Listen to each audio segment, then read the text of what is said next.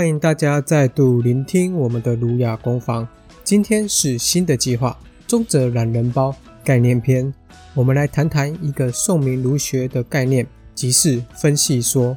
所谓的分系，其实就是分派。例如，伊川和朱子的思想相近，那么他们的思想就会被归类在同一派。只是分派的意思有并列的意思，但是分系则是着重在于思想的前后关系。即是思想的继承与发展的关系。那么，我们为什么要了解宋明儒者的分析说呢？因为分析说可以帮助我们更认识宋明儒者的思想。因为我们把这些琳琅满目的宋明儒者的思想一一进行一个分类，借此我们更可以一目了然的知道哪一位儒者的思想的重点。但是，我们同时也要记住，进行这种分析的说法都象征某种标识化。即是将某位的儒者的思想定调，也就是说，分析的说法虽然可以帮助我们容易理解，但却可能同时窄化我们的视野。所以，分析说可以说是一个双面刃。但是对于刚接触宋明儒学的人而言，仍是一个利大于弊的学习方式。目前，宋明儒学的分析说有许多不同的讲法，例如一系说、二系说、三系说，或甚至四系说。若我们从分系的历史顺序而言，是先有二系，再有三系，接着一系和四系。我们先来谈谈二系说。二系说就是传统上对于宋明儒学的一个分类，即是理学和心学。理学的代表人物是程朱，而心学的代表人物是陆王，所以又称为程朱理学和陆王心学。程朱通常是指二程和朱子。他们都相当重视形上的天理，且重视在于探究万事万物的原理，所以又被称为道问学的一个学问。而陆王则是指陆象山和王阳明，他们相当重视我们的本心，且着重在本心的道德实践，所以又称为尊德性的一个学问。所以，程朱理学和陆王心学就是一套宋明儒学的一个二系的说法。我们接着来谈谈三系说。所谓的三系说是由当代新儒家的代表人物牟中山先生提出的。此三系说后来取代了二系说，成为目前主流的分析的说法。三系说提到宋明九子，就是周濂溪、横渠、二程、朱子、五五峰、陆象山、王阳明、刘基山，也就是我们目前所做的中泽懒人包人物篇目前会提到的几位儒者。三系说顾名思义被分成三种思想，第一是象山阳明系。此跟陆王心学大致上是相同的意思。第二是伊川朱子系，我们要留意，此跟程朱理学是不同的，因为程朱理学包含明道，但是伊川朱子系则不包含明道。那么明道被分去哪里了呢？明道被分去了第三系，也就是五峰集散系。此一系的代表人物是胡五峰和刘吉山，但其实也包含了周濂溪和张衡渠以及陈明道。三系说。又被分成三种理论形态去说明这些儒者的思想异同，分别是理气论、心性论、功夫论。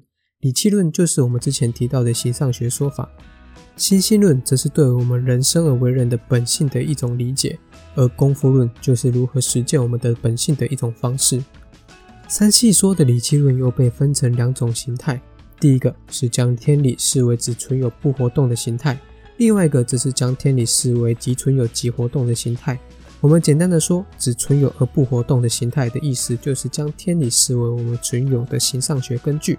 但是天理本身难以提供我们道德实践的动力，而即存有即活动，则是说天理不仅是我们存有形上学根据，且天理本身能提供我们道德实践的动力。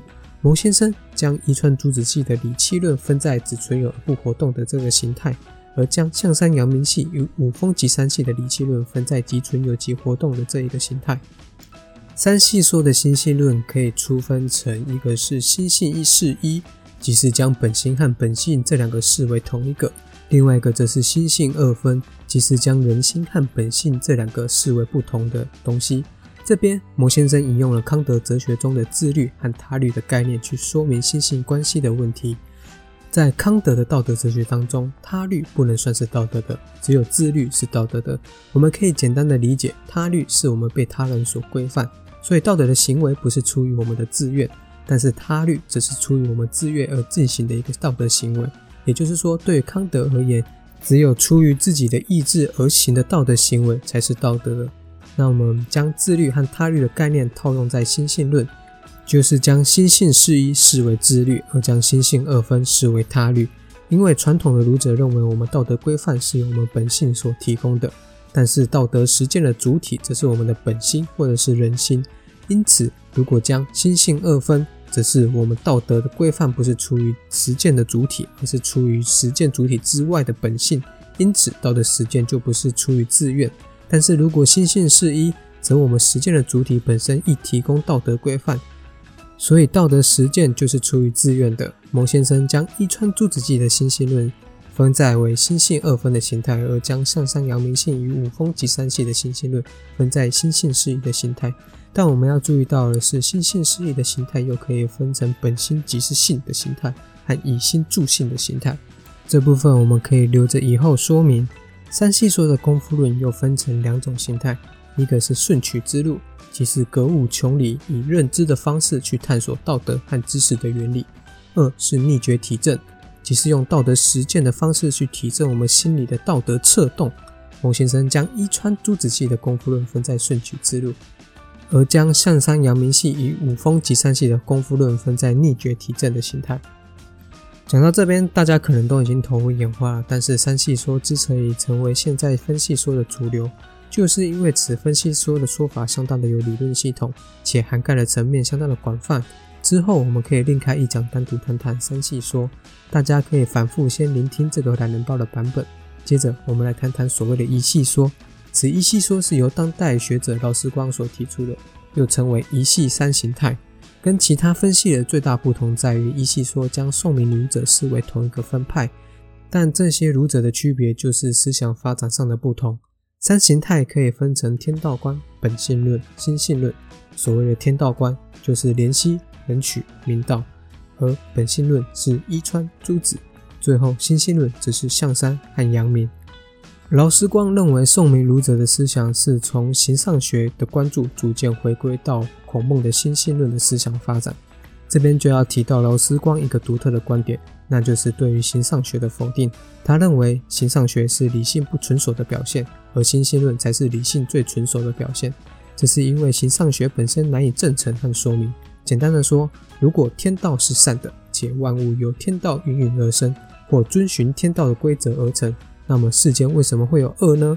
这是天道观和本性论难以回答的问题。但若从心性论的角度而言，此不难回答。因为人的本性是善的，但之所以会有恶，只是因为我们没办法实践这个本性，所以有恶。事实上，这种讲法是柏拉图说明恶是善的缺如的说法，只是柏拉图是从形上学的角度去说，而劳思光只是将此说法移植到我们的主体去说而已。最后，我们来谈谈所谓的四系说。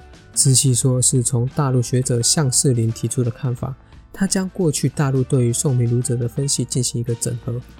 过去的大陆学者是以理本论、心本论、气本论去分类宋明儒者，此是基于一个西方哲学的分类，即是客观唯心论、主观唯心论与唯物论的一个分法。而向世林提出第四个，就是性本论，加上前面三个整合成四系说。只是这样的分类一直都有个问题，就是将宋明儒者的思想拆分成唯心论和唯物论的说法。简单的说，唯心论就是指承认心灵的存在而否定物质的存在。唯物论则是指承认物质的存在而否定心灵的存在。但是儒者之所以为儒者，就是让我们的道德心灵实践在这个世界上。所以儒者既不否认世间一切，故而不是唯心论；亦不否认心灵的存在，故而不是唯物论。今天我们花了比较多的时间去介绍宋明儒者的分析的说法，每一种分析的说法其实都可以另开一讲说明。这个我们之后会再慢慢规划，希望大家会喜欢我们今天的整理。如果你喜欢我们频道的内容，请不要吝啬的按下订阅和关注，并介绍给其他有兴趣的朋友。感谢你的聆听，我们下次再见喽。